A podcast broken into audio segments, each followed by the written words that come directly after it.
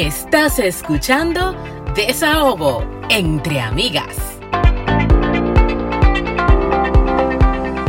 Bienvenidos a un episodio más de Desahogo entre Amigas, un espacio para cherchar, aprender y sobre todo descubrir lo jodidamente interesante que es ser mujer. Estás escuchando a Franchi Abreu y a Anna Invert. ¿Cómo vas?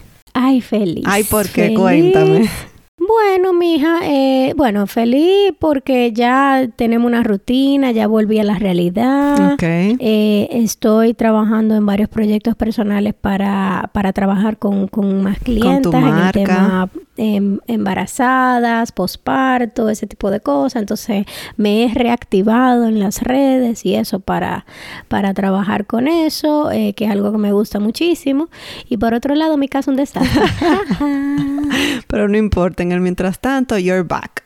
O Yes. sea que... Y antes de empezar con el tema, señores, estamos a poquita semana, y creo que una semana, de ir a ver a Carlos Ay, Sánchez. Y si todavía no has comprado tu boleta, revisa si no se han acabado todas, pero cómprese su ticket porque esa noche va a estar espectacular. Va a haber una convención de dominicanos slash latinos, así que eh, des esa nochecita que no se va a la verdad que yo estoy muy contenta porque no solamente vamos a ver a un buen comediante, hay otros talentos también que van a iniciar antes que Carlos, pero también la cantidad de gente con que uno se va a topar ahí.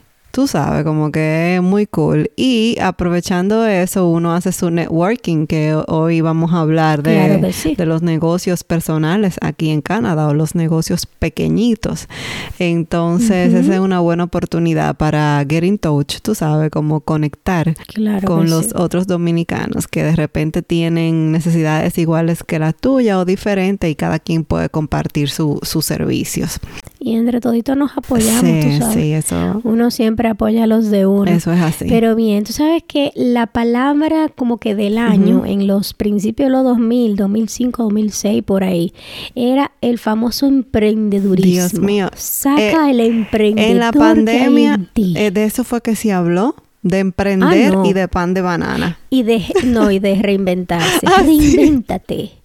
Eh, eh, el famoso Sí, sí, sí, sí. reinvéntate. No, eran cuatro El- cosas, ok, vamos por punto. Lávate las manos porque no sabíamos, Ajá. pan de banana, reinvéntate Claro. y emprender. Emprender. Pero emprender fue algo como que se puso de moda desde que uno empezó la universidad. Como que no seas eh, empleado de nadie, que qué sé yo qué, que sé tu propio empresario y bla, bla, bla, y, to- y- y vendiéndote maravillas del emprendedurismo. Exacto. Pero nunca se habla de las dificultades del emprendedurismo y saber. Eso es para todo el mundo. Sí, porque esa fíjate, es la te- solución para todos los Te voy a decir por qué no se habla de las dificultades. Y yo siento que es porque las personas los romantizamos demasiado. Este es mi proyecto, yo quiero, yo puedo, sí, sí, sí. Y el Sí. positivismo nos invade, que no está mal ser positivo. Yo soy una que, que a mí, yo creo que la gente hasta pique me coge a veces. Pero ¿y qué, muchacha? ¿Se encuentra algo malo? No, yo trato de encontrarle cosas buenas a todo, pero llega un punto que eso no te saca adelante. Entonces, como lo romantizamos, no se habla mucho de las trabas, de los conflictos, de que eso no es para todo el mundo realmente, De que no es tan fácil. Bueno, eso sí se habla, de que no es fácil, pero, pero se queda ahí, como que ah, no es fácil y se queda ahí. Entonces usted trató dos meses y como no se dio en esos dos meses, ya usted no es Donald Trump, entonces usted lo tira a la basura.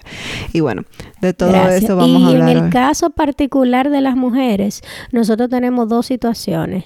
De el famoso eslogan de tú lo puedes todo. Que me Tú eres me superwoman. enoja. Eh, exacto, tú lo puedes todo. Tú puedes ser la mamá perfecta, la empleada perfecta o la emprendedora perfecta, la, la esposa perfecta, la casa perfecta, la figura perfecta. Nosotros tenemos un problema de, de, de tener- de quererlo todo perfecto y, y de entender que lo podemos todo. Y segundo, entendemos que los emprendimientos muchas veces son nuestros hijos y no necesariamente. Y mira, eh, eso Eh, de, de lo podemos todo. Bueno, tú y yo hablábamos el otro día de, de que si era mejor en los tiempos de antes que los tiempos de ahora, llegamos a la conclusión de que cada cosa tiene su ventaja y su desventaja, pero señores, Lo que Sí. uno está viviendo como mujer hoy en día no es fácil. Esta carga mental y este agotamiento físico, precisamente porque todo lo podemos, porque somos superpoderosas, porque bla, bla, bla y bla, lo que nos está haciendo es perjudicarnos a nivel emocional y a nivel mental. Y a nivel de, a todos los niveles que tú Sí, te puedes imaginar. o sea, que ya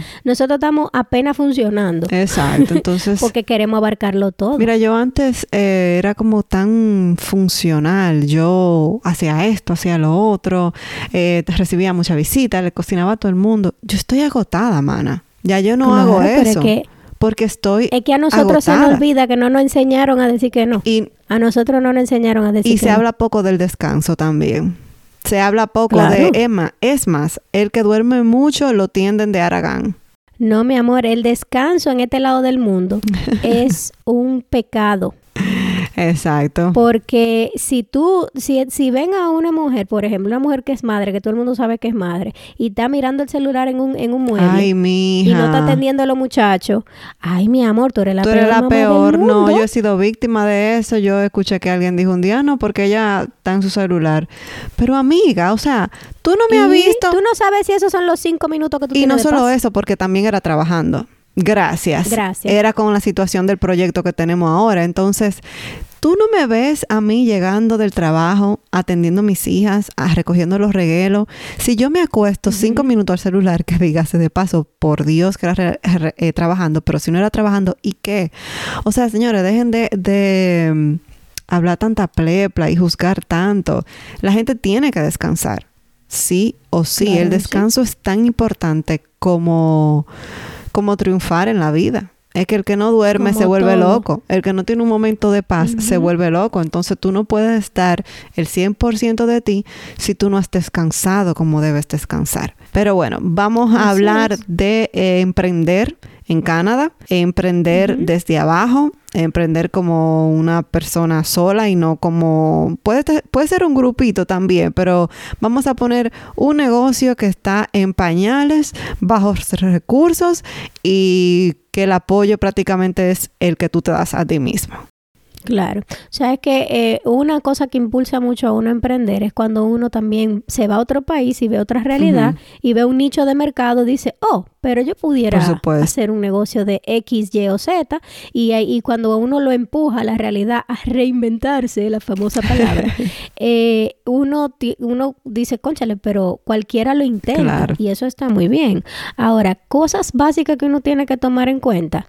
Eh, en Canadá, como en casi todos los países, tú tienes que tener un eh, historial crediticio eh, o un antecedente de comportamiento crediticio eh, bueno, porque así, si tú necesitas coger un préstamo para tu empresa, tú necesitas tener un buen Sí. crédito. Entonces, eso es una parte que tienes que tomar en cuenta. Otra cosa es que cuando tú estás en un país nuevo, tú tienes que reaprender a cómo las personas consumen ese producto que tú quieres vender. O sea, tú tienes que ver cómo es el cliente local, eh, eh, cómo consume el cliente local eso que tú quieres eh, vender, porque no es lo mismo un contexto de tu país de origen a un contexto más multicultural como Canadá, por ejemplo, o que está muy delimitado por zona, por ejemplo. Sí, es un tema, te digo por qué, porque no siempre lo sabemos. O sea, uno llega aquí Claro. creyendo que así es que se manejan las cosas porque así es que la hemos vivido en República Dominicana y realmente es un choque cultural. O sea, en República Claro. Dominicana se hace así y tú no tienes ni idea que aquí se hace diferente. Como Claro. que hay otros pasos. Y aunque tú, aunque tu target sean los mismos de tu país, por ejemplo, latinos o dominicanos o mujeres o lo que tú quieras, eh, esa misma nacionalidad aquí se comporta diferente. Totalmente. Porque el contexto es diferente, Totalmente. el clima es diferente y cómo se mueven las ciudades y los trabajos y todo es distinto. Entonces tú tienes que primero llegar y decir, ok, yo veo una oportunidad de tal negocio. Ahora, ¿cómo el local consume ese tipo de negocio? Eh, y después que tú investigas de verdad cuál es tu nicho específico y, y vete lo más específico posible, el micronicho al que tú vayas a hablarle, pues entonces tú dices, ok, pues entonces yo voy a, a ajustar mi negocio de esta manera o a lanzar mi negocio por estas vías. Claro. Y lo otro que tú tienes que hacer es pila de networking. Ay, ay, ay, sí. O sea, tienes que conocer otras personas en tu mismo negocio o en el mismo nicho en el que tú estás. Si, si, si te quieres apuntar a algo, de, de, paso puedes trabajar en esa misma área. Si tú lo que quieres hacer es un restaurancito, por ejemplo, de comida latina o lo que tú quieras, trabaja en un restaurancito a ver qué pasa, a ver cómo se manejan esos negocios. O ten un mentor que ya tenga experiencia en ese negocio anterior y trabaja de gratis si tú tienes que trabajar de gratis, sé voluntario, que aquí el voluntariado es muy importante. Entonces, eh, ese tipo de, herramientas ayudan a tú entender el mercado y entender el negocio. Y así tú sabes qué funciona y qué no funciona. Porque a veces uno tiene una fantasía en la cabeza, mi amor, que tú tienes el negocio perfecto de todos los millones del mundo en tu cabeza. Y cuando tú vienes a aplicarlo a la realidad, tú dices, no, espérate, pero yo tengo que editar pila de cosas. Y tú sabes que una parte muy importante es que estamos en un país que por cultura y por economía, la gente está acostumbrada hacer sus propias cosas. Entonces es muy difícil cuando tú tienes la idea, como tú dices, la idea del millón de dólares y que tú ves que no te está yendo como tan bien, hay que tomar esas cosas en cuenta. Sin embargo, sí sé, porque yo soy una de ellas, que tú vas a encontrar muchas personas que sí van a consumir tu, lo que sea que tú estés vendiendo. Eh, aquí la gente acostumbra a hacer su propio jardín. Yo soy una que a mí eso no me gusta. Yo pago para que me vengan a quitar toda esa hierba, toda esa cosa. No importa, son 100 dólares una hora. Yo lo pago a gusto porque a mí no me gusta eso. Entonces, aunque la gente siempre trata de hacer las cosas ellos mismos, vas a encontrar otras personas que de repente eh, no necesariamente pueden más económicamente, pero que odian tanto hacer eso que prefieren pagar lo que ese, es el caso, por ejemplo. Entonces, ahí tú tienes que buscar cuál es ese nicho de mercado y, por ejemplo, ese tema de la jardinería. Eso está atado a una estación del año en específico. Entonces ya tú sabes que tu trabajo es seasonal. Sí, pero en, en ese caso está atado a tres en, el caso de la jardinería es, un buen negocio porque donde no se hace jardinería es en invierno porque en, primavera, bueno, ya tú sabes que si cultivar la flor y que no sé qué. Después en verano también hay que darle mantenimiento y en otoño empezar a recoger. Y te lo digo yo que no he hecho nada con mi patio y parece una selva. Parece una jodida selva porque desde primavera yo no he hecho nada y ahora viene otoño y antes de que todo eso se nos caiga ahí, este fin de semana se lo vamos a dedicar a eso. Gracias. Entonces esas son cosas del negocio y del país que tú tienes que ir averiguando y que también la experiencia no se improvisa. Si tú puedes trabajar en esa línea de negocio, así sea eh, eh, por simple eh, objetivo de educarte, no necesariamente porque tú necesitas un salario, pero hazlo porque eso te puede Y te voy a dar un dato, si tú estás por el, el área de Niagara, San Catherine, Beansville, Lincoln Town y hasta, no en Niagara, pero Stony Creek, por ejemplo, un negocio, un negocito de eso de jardinería te deja. Es tanto así, mira, que por aquí hay letreros letreros que dice recogemos las hojas de spring, recogemos las, las, eh, las hojas de otoño, te limpiamos el patio. Y tú llamas y llamas y llamas y es difícil comunicarte con esa persona. Entonces yo lo que estoy entendiendo es que tiene muchísimo trabajo. Eso es lo que yo estoy entendiendo. Y son diferentes. Y tú llamas y tú dejas mensajes y no nos comunicamos. Me entré a Marque Facebook y por fin contacté a una persona y me dijo, sí, pero contáctame la otra semana porque esta semana no puedo.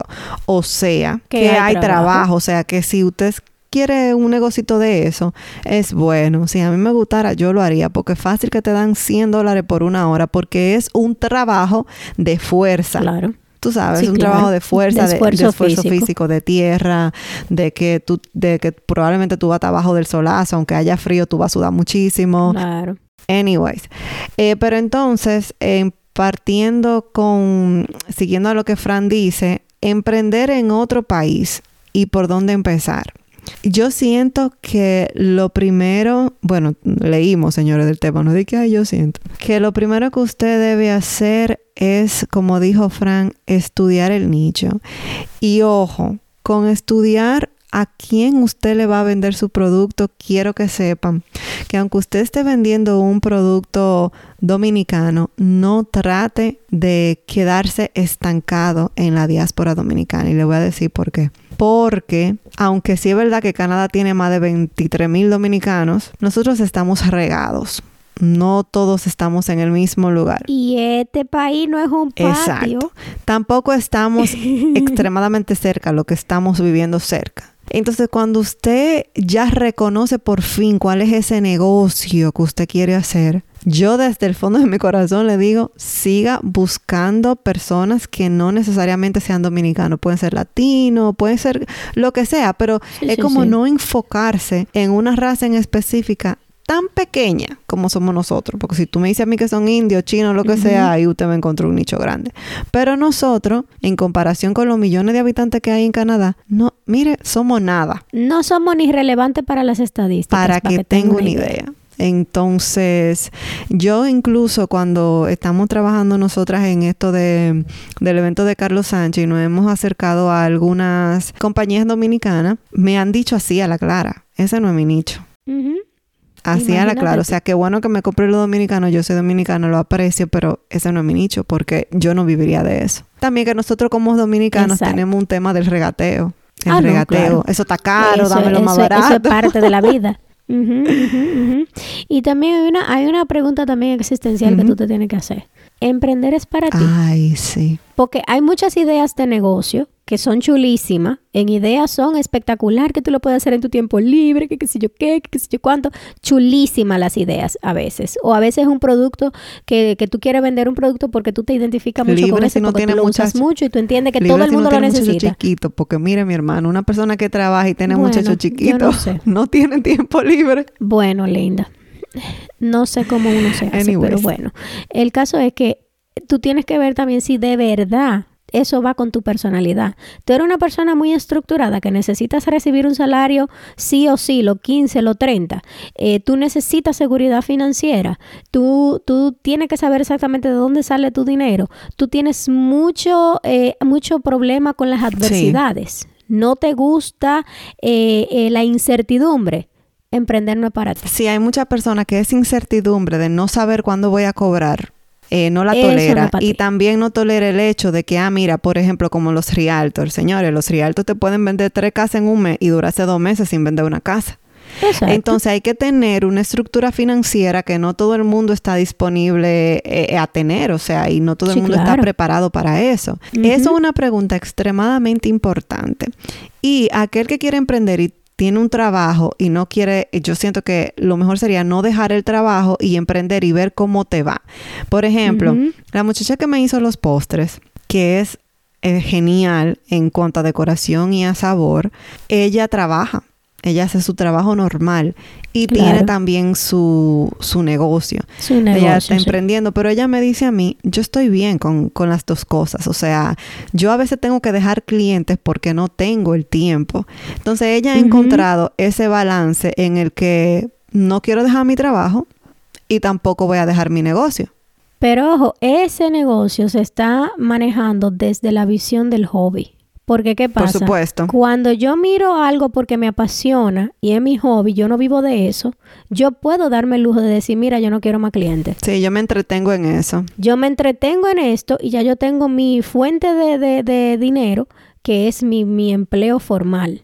Ahora, tú entregarte a un emprendimiento implica que, número uno, tú no vas a trabajar ocho horas. Tú no sabes cuántas horas tú vas a Pero trabajar. fíjate que ella pudiera. Lo que pasa es que tú hiciste una pregunta, ¿estás preparado? Eso es para ti. Y ella pudiera, pero ella ha encontrado esa estabilidad. Exacto. Está tranquila así como está. Exacto. Y entonces como que eh, eso es para mí, eso es bueno, de tú tener que decir, mira, yo ni quiero hacer una ni quiero la otra, ¿por qué no hacerlo las dos? Sí funciona. Claro, si te funciona, si va contigo, si te da felicidad y encima te genera eh, un dinerito extra, espectacular. Pero ahí tú estás siendo sincera contigo misma de, no, la verdad es que yo no puedo agarrar esto como negocio porque me voy a volver loca. Yo prefiero tener mi 8 a Claro. 5, mi, mi 9 a, a 5, mi 8 a 4, tranquila y en mi tiempo libre hago mi, mi, Coger mi los clientes que yo pueda. cojo los clientes que yo pueda, me gano mi chelito extra, excelente. Cosas que tienes que tener en cuenta, limitaciones financieras.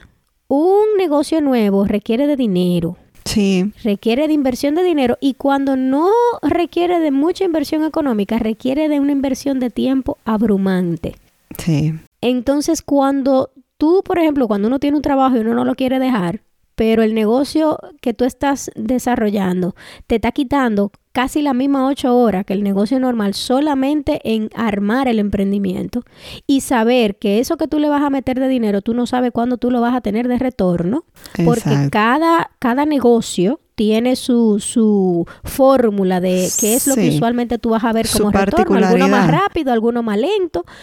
Pero ya ahí llegó el momento yo creo que de tomar una decisión tienes que tomar una decisión. Entonces, el, emprendimiento es bellísimo, pero cuando tú estás claro de lo que tú vas a hacer. Eh, el tema de la inexperiencia, como dije antes, tú tienes que haber ya trabajado en algo y decir, esto realmente funciona, yo lo puedo hacer por mí mismo. Y mira, eso es así. Ahí que tú metes eso de que estar claro en lo que quieres hacer. Otra pregunta que a muchas personas se le hace difícil es, después de decidir que van a emprender, ¿con qué voy a emprender? Porque, por ejemplo, esa que te mencioné sabe de su negocio de, postres. En el caso tuyo, tú tienes una especialidad en algo que ya tú sabes, yo puedo emprender con eso. Pero hay muchas personas que trabajan en oficina, que todo el tiempo han sido que si administradores, que si recursos humanos, que si contabilidad, que como es mi caso, que hemos querido emprender en varias ocasiones, pero tú no tienes claro con qué vas a emprender. Y yo sé que hay muchas personas como yo que dicen, yo quiero emprender, yo quiero tener algo extra, pero no sé cómo lo voy a lograr. Entonces, eso es un reto grandísimo, encontrar eso que te apasiona o, o quizá no tiene que apasionarte tanto, pero que tú estés contento con el resultado económico que te está dejando eso, que aunque no te gusta mucho, si tú estás contento con el resultado económico, pues bienvenido sea. Pero, señores, Ustedes no saben, pero yo he hecho varios intentos de, emprender fuera de mi trabajo. O sea, yo he enviado ropa para Santo Domingo para que se venda. Eh, yo tengo varias cosas posteadas en Facebook. Que ayer vino una tipa a comprarme algo y te tengo que hacer un cuento de eso. Eh, Viene para ah, desahogo. Sí. y ahora, ah, sí, gracias. Y ahora eh, el tema de, de emprender con, con esto de los del entretenimiento, de los shows y eso.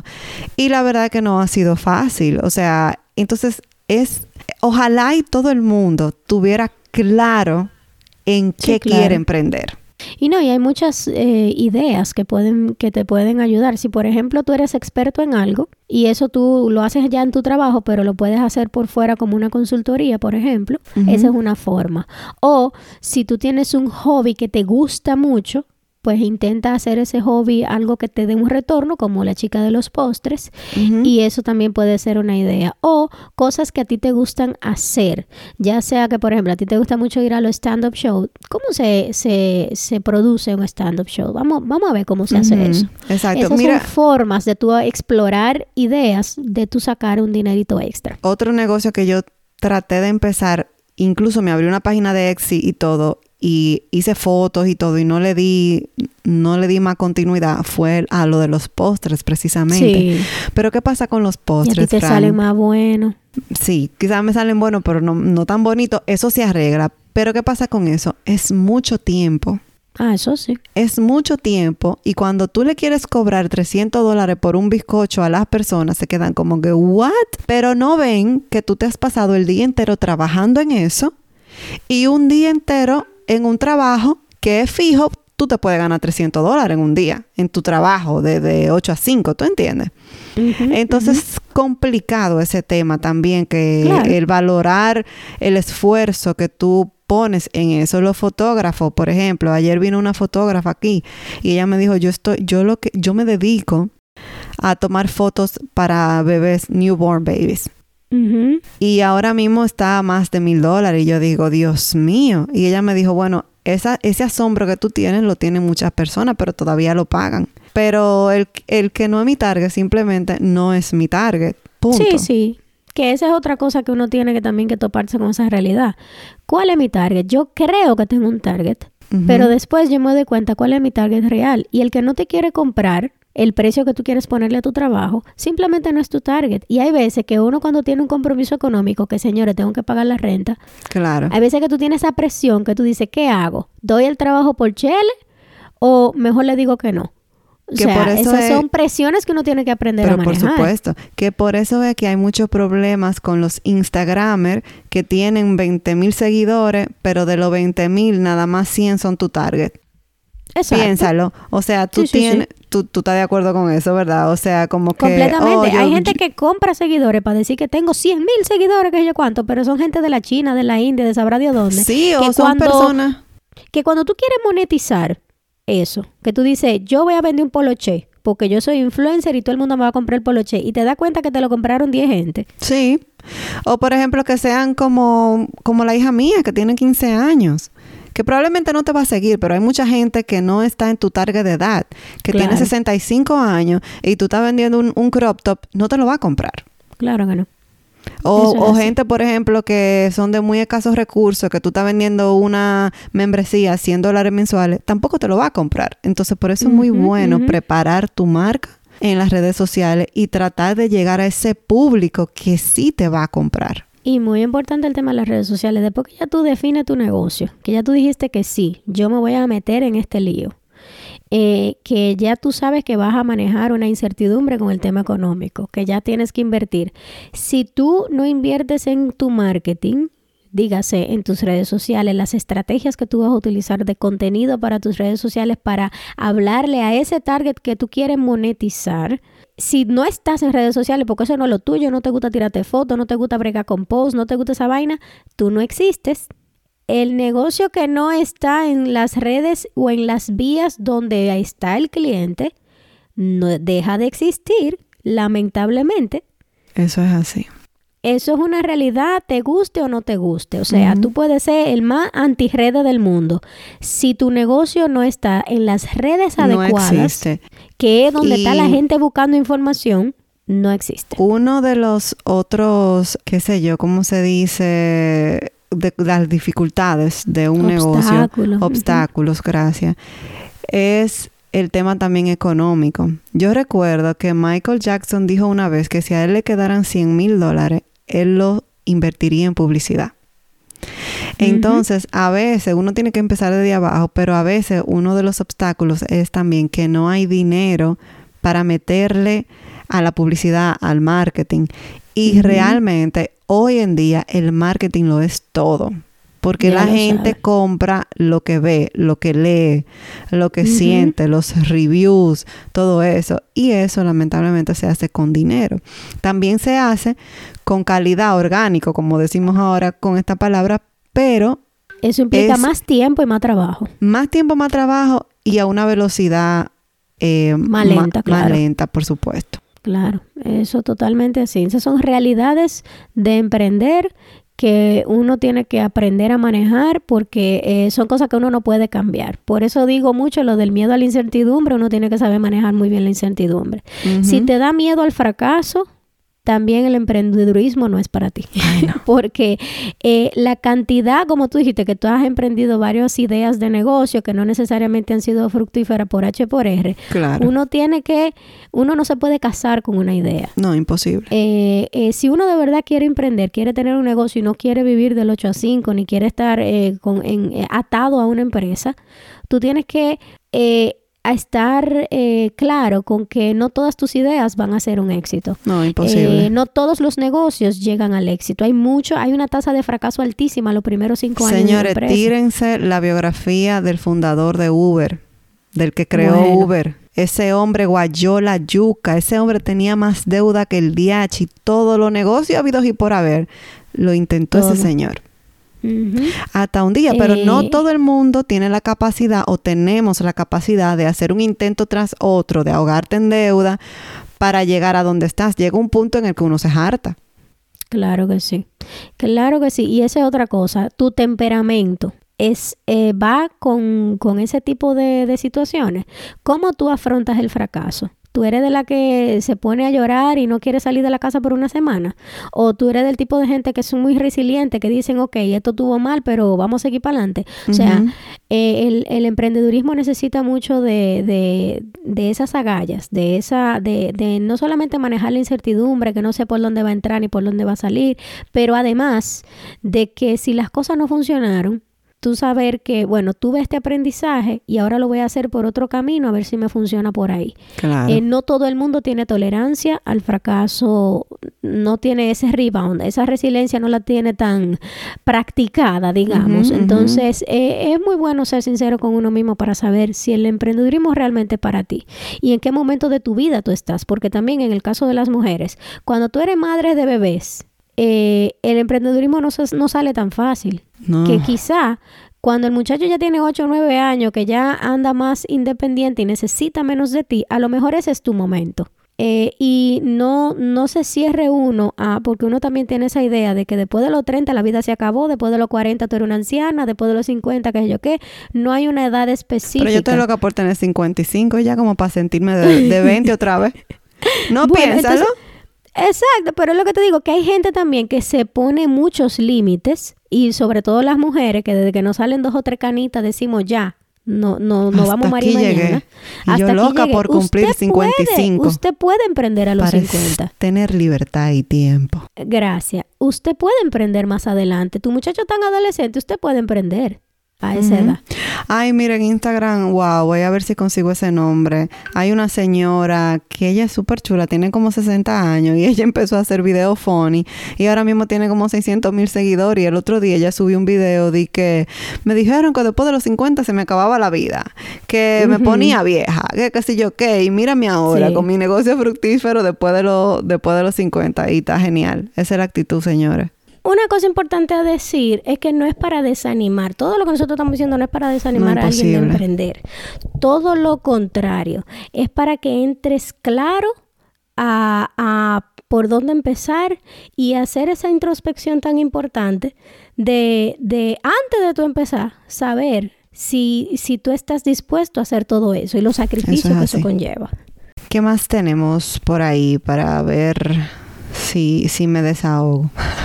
Eh, bueno, eh, déjame ver, ¿no? Hasta ahora eso, el saber manejar la incertidumbre, el prepararse para la parte financiera, no tener Sí, miedo tú al sabes que con eso fracaso, de no tenerle eh, miedo al fracaso, eh, uno a veces le tiene miedo al fracaso por uno, pero en otro ámbito uno también le tiene miedo a que, ah, fulana hace eso y yo no lo quiero hacer porque fulana hace eso. Y te lo digo porque me pasó. Ay, no, hazme sí, favor. mira, me pasó. Y yo incluso, yo quería abrir una página eh, de Instagram una vez como para hablar del tema de Canadá. Yo me acerqué a alguien y, y esa persona me dijo, no, ya hay muchas personas hablando, eso, eso hace mucho tiempo, muchos años, hablando de Canadá, ya hay muchas personas ayudando gente para venir para acá, no sé qué, no sé cuánto. Y me lo dijo quizá porque a esa persona no le convenía que yo, porque quizá le pregunté a la persona incorrecta, que yo me pusiera en esto porque iba a ser una competencia. Y después que yo decidí que me lo dio otra persona de idea, fue alguien de la República Dominicana que me dijo, Ana, ya que estás allá, háblate de la vida de Canadá y todo eso. Yo dije, no, yo tengo una persona muy cercana que ya hace eso. Y le me acerqué a esa persona, esa persona dijo que no, y yo como por respetar su espacio, lo dejé ahí. Mi hija, después que yo des- Sí, pero es que nadie como tú. Exacto, nadie como yo. Entonces yo entendí que después que yo dije, no, no lo voy a hacer, vinieron personas haciéndolo que han estado también en este 301,000. podcast que hoy en día son súper exitosos en sus redes. Sí. Y yo, quizá no por miedo al fracaso, sino por respeto a otros, no lo hice. Entonces, mi hermano, si usted está pensando hacer un negocio, que a usted le gusta, que a usted le apasiona y hay otro por ahí haciéndolo, si a usted sabe que le va bien, porque de verdad yo sé que a mí me iba a ir bien, porque gracias a Dios, la gente como que se queda viendo lo que yo digo y eso. Claro. Hágalo. Hágalo. Óyeme. De verdad, dele el para sol, allá. Como dice la famosa frase esa, el sol sale para todos. Así es. Tú sabes la cantidad de cuentas de Instagram que yo sigo de coaches especializadas en prenatales y postnatales. 801.570, o sea, una cantidad infinita de gente haciendo exactamente lo mismo que yo hago. Y todas tienen una historia diferente, una razón diferente de por lo que hacen, una forma diferente de comunicar lo que hacen. Hay gente que tienen apps específicos para tú, para tú entrenarte. O sea, hay un millón de razones para yo no hacer lo que a mí me gusta hacer y lo voy a hacer como quiera. O sea que, y, así. y, y, y todas esas consiguen cliente igualito. Eso es así. O sea que es simplemente tú ver por qué te apasiona algo y qué te diferencia de los otros. y ya. De, porque eh, uno no se puede reinventar la rueda, ya todo existe bajo este sol. Eso es así. Entonces imagínate. ¿Qué más? tire para adelante. ¿Qué más? ¿Qué más? Pero yo creo que ya estamos listos para el desahogo. Ay, Dios mío, señores. Desahogo. Cuente. Mira, déjame decirte que, que yo le dije, tengo algunas cosas posteadas en, en Facebook, vendo unos cuadros muy bonitos que yo lo tengo en mi casa, eh, todo chévere, pero en el cumpleaños de mi hija gasté tanto dinero que yo dije, muchas cosas de la del cumpleaños de mi hija la voy a poner para que se vendan también. Yo tengo como tres pericoats, eh, perico es cretona, lo conocemos como cretona ah, ya. Y se conoce también como hoops skirt, una vaina así. Pero bueno, eso es lo que va debajo del vestido que le da amplitud, que lo pone El puffy, que le da el ajá. volumen. Gracias, Fran. Entonces, ayer viene esta señora y me, me escribe por Facebook, no sé qué, sí, está bien, ven a mi casa, te lo prueba y todo. Yo estaba vendiendo dos pericoats o cretona que me costaron alrededor de 115 dólares los dos por 65. Ella me dice, yo no lo necesito los dos, véndeme uno. Yo le dije, ok, te voy a vender uno, no hay problema. Te vendo el más pequeñito por 30 dólares y el otro, el más grande, que me costó 70 dólares, te lo voy a vender por 50. El que tú quieras, no, yo quiero el más barato, yo no quiero gastar, eso es una cosa que se usa de una sola vez. Y ella viene aquí a mi casa y empieza como que, ella literalmente me lo quería coger prestado. Ella me quería decir, yo Normal. y ella, no lo encontraba cómo, de- cómo decírmelo. Me, me dice ella, es que yo no quiero tener eso en mi casa porque yo te lo voy a comprar, voy a dar 30 dólares, me voy a tomar la foto y después no voy a tener nada, no voy a tener que hacer con eso. Y yo le dije exactamente lo que me está pasando a mí ahora mismo. O sea, mi punto exacto. Mi hija los usó el día de su cumpleaños. Dime tú cuándo yo voy a volver a usar en mi vida una bendita cretona. Idea de negocio, querido emprendedor. Haga una empresa de esa de alquiler de vestido y De vaina. alquiler, porque déjeme exacto. decirse que aquí no hay esa variedad, No. Como por ejemplo allá en Santo Domingo hay No, 500 sitios sí, de por porque, porque fíjate que los 15 como que tuvieron una pausa y ahora si tú te pones a pensar están resurgiendo todo porque el TikTok ha revolucionado. Entonces en México eso nunca paró de hacerse 15. Los TikTok de quinceañera, los invito a que se entren a TikTok y busquen TikTok de quinceañera, están en su máxima expresión y eh, ahora Parece que eso como volvió. De hecho, el otro día había otra mamá con una hija en mi casa probándose el vestido que Laia usó a ver si lo compraba. Lamentablemente le quedó, le quedó chiquito Ya porque Laia tiene la pala muy pequeña. Y le quedó muy chiquito, el zipper casi ni subía. Y yo, diablo, maldito zipper sube, coño, que quiero venderte vestido. no sabes. subía el zipper. Ay, Anyways, entonces la tipa como que regateándome, no, que no quiero gastar. Y yo le dije, "M- mi vida, o sea, yo lo siento, yo también, no, esos dos pericos que tuve no son los únicos que yo tengo, yo tengo otro adicional porque nosotras compramos varios para ver cuál era que le quedaba el vestido. Entonces, me da como pique también con la gente y su bendito regateo. Y esa no era dominicana, para que nada más no me acaben a mis domis. No, tú sabes que el regateo eso es Mana. intrínseco de mucha gente. Ella me dijo que vivía en Stony Creek y que le tomó 21 minutos llegar a mi casa. Entonces yo me puse a pensar. Ah, entonces después me dijo, dije, vamos a hacer algo. Yo te puedo pagar y llevarme mi perico y, si- y probármelo con el vestido, porque el vestido no es mío, el vestido de la fotógrafa. Si no me queda bien, yo te lo puedo devolver. Y yo me quedé, pero ¿y esta tipa? O sea, como que tú eres una tienda. Exacto. Yo le dije, mira, yo soy mala diciéndole que no a las personas. No hay problema, llévatelo. Gracias a Dios, la tipa no me volvió a contactar. Parece que le quedó y no sé qué, se quedó. Pero, Frank, 30 dólares. 30 dólares que no da ni para dos personas comer en un... O sea, no da. Dos A personas. menos que te, tú estás hablando de que te metas en Tim Horton. ¿Entendiste? O que te metas en un Wendy. Pero no 30 dólares. Entonces yo estaba loca como que ella me, me llamara y me dijera, mira, el perico o la cretona no me sirvió. Te lo puedo devolver. Para yo decirle, mi hija, tú viniste de Stony Creek 21 minutos para llegar a mi casa. Más gastaste tú casi de gasolina. Entonces tú viniste y te fuiste, que esos son como 40 minutos. La gasolina y el tiempo tuyo. Y tú vas a dar otro viaje para acá. O sea, ella no, gracias a Dios, No, no, no, me no, contactó. Pero ese regateo de la gente es fuerte, señora, cuando usted está tratando de negociar. Otra realidad del emprendedurismo, cuando usted le tiene que cobrar a la gente, cuando usted le tiene que caer atrás a la gente. Y ojo, que yo no soy una tienda. con ese tipo Loca, de cuando clientes. tú vendes en Facebook, tú compras y punto. Tú no vuelves a saber más nunca de ese vendedor.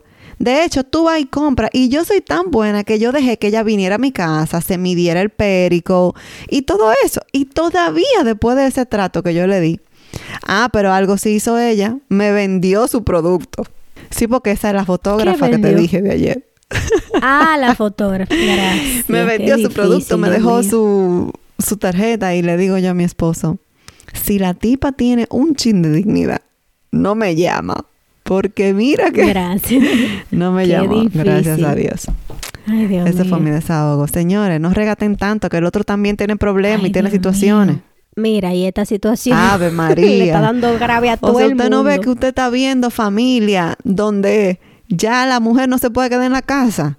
Todo el mundo tiene que salir a trabajar. Y aparte de eso, la gente buscando emprender aparte del trabajo. Entonces no juegue con el tiempo y con el dinero del otro. Sea muy eh, celoso Y de si su tú me dices a mí que tú vienes a comprarme una vaina de 500 dólares, yo entiendo el regateo. Pero 30. Dime, cuenta, desahógate. Ah, hazme el Dios, favor. bregar no, con gente no, tú es sabes fácil. que, que mi bebé es un ángel que se equivocó de código postal. Yo siempre he dicho eso. Pero parece que le invadió un chuki. Amelia, Amelia. Mm, no sé, los, los espíritus amelísticos. Amelia dijo, Se han invadido. Amelia dijo, mi mamá no me va a coger mala voluntad a mí sola. No, a mí sola no, mi amor. A ti te toca o nos también. quieren los dos. Este o nos- niño- Ya tú sabías los dos. Gracias. Este niño, Dios mío, o sea, nosotros fuimos de viaje a Florida y a Estados y a, y a Dominicana. En Florida él dormía en un bacinet que apenas Ay, cabía Dios mío. Y se dormía su noche entera. Una En delicia. Dominicana se la pasó brincando de Jarabacoa a, a Santiago, durmiendo en espacios diferentes, en habitaciones diferentes, todo diferente, con bulla, sin bulla, como tú quieras, y se dormía la noche entera. Llegó a su hogar Mi amor. y él dijo, hold my milk. Está que se levanta cada hora. Cada hora. Tiene ocho meses que no es por hambre. Él se acuesta harto como una chincha. Yo le hago la misma rutina que le he hecho desde que nació. La rutina de sueño está igualita siempre. Él está en su cuna cómodo. Le puse una frazada de que más calientica por si le da frío. Le puse, le doy Tylenol por si es los dientes que le están saliendo. Eh, lo acurruco, lo arrullo, bla, bla, bla. Señores, es una tanda que me Y tiene. los ojos como dos huevos fritos. Y lo grande que ya él, él, él como que se voló varias etapas y él aprendió a gatear ayer y ya hoy él está parándose. Normal. Y agarrándose de los bordes y está casi caminando. Entonces él se para en la cuna, se agarra de los barrotes de la cuna, queriéndose volar de la Normal. cuna y se cae y se da cacazos. Ay, pobre Entonces, Joseph. Usted sabe que eso cada dos horas de madrugada con este cuerpo cansada del día entero porque ahora como él gatea y se Ay, para, Dios yo tengo que caerle atrás a él para que no se caiga y no se dé golpe. y la cuna, me imagino que no se puede subir más. No, la cuna no se puede bajar más, ya está su máximo abajo. Ajá. Eh, Pero yo digo entonces, subirle pero- los barrotes para que él no... Ah, no, no, no. Esa, porque una cuna estándar que tú lo que haces es que le bajas el colchón, tiene como varios niveles de tú poner el colchón lo más bajito posible para que, Que no se entonces ese trayón va seguro cuando tú estés durmiendo. Ese trayón, porque él se para. Sí, no, tú no te das Él- cuenta. Él desde que se levanta, se para. Se agarra de los barrotes cual preso y se y para. tú lléname el pum. Y yo, ¡pum! Nada, ponle un colchoncito ahí abajo porque imagínate. Aunque tú tienes alfombra, pero anyways... po- Tú tienes alfombra, No, yo no tú no tienes alfombra ponle un colchón ahí abajo porque si ya tú sabes que se va a jondear, por lo menos que, que rebote. Es, es una locura. O sea, el, el tema es que después que él dormía la noche entera por meses, él ahora se le metió una regresión que yo no sé de qué infierno fue que surgió. Ay, Dios mío. Porque de verdad me tiene, mi amor, como si yo tuviera parida otra vez. Cada dos horas se para. Anoche nada más se paró, se acostó a la, casi a las 8 y se paró a las 9, a las 10, a las 11, a las 12, a la 1 y a las 3 de la mañana. ¿Qué? Y después a las 5. Ay, Ave María. Y en la tarde no está durmiendo que muchísimo. No, no, no. Y si tú me dices que está haciendo la siesta de la, De de la tres leyenda, horas y dos horas, horas. negativo.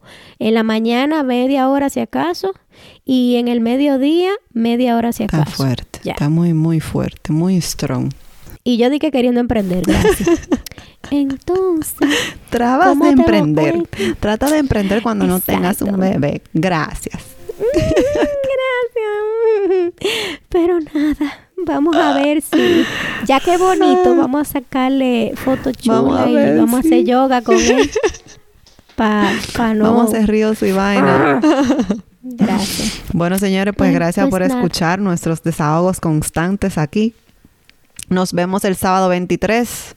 Yes, nos vemos para ver a Carlos Sánchez. Eh, ese día me voy a bañar y me voy a poner bonita. Si nos oyen, salúdenos. que- Sabemos que no somos famosas, pero salúdenos Sí. y díganos, ay, yo te escucho, Sí. no sé qué, bla, bla. Claro que yes. Exacto, somos felices cuando nos dicen eso, porque quiere decir que no, no estamos escuchando a nosotras solas. Eh, y, y vamos a gozar para allá, señores. Si llegaron hasta aquí, recuerden, comparten el episodio por WhatsApp, por las redes sociales, los stories de No Mentions a Desahogo Entre Amigas y nos pueden escribir también a desahogoentreamigas.gmail.com que de esa forma nosotros crecemos y nos esparcimos y más personas nos descubren. Así que eh, para nosotros ya saben que son hermosos, especiales y siempre tendrán con nosotros un espacio de Desahogo, desahogo entre amigas. entre amigas. Bye. Chao.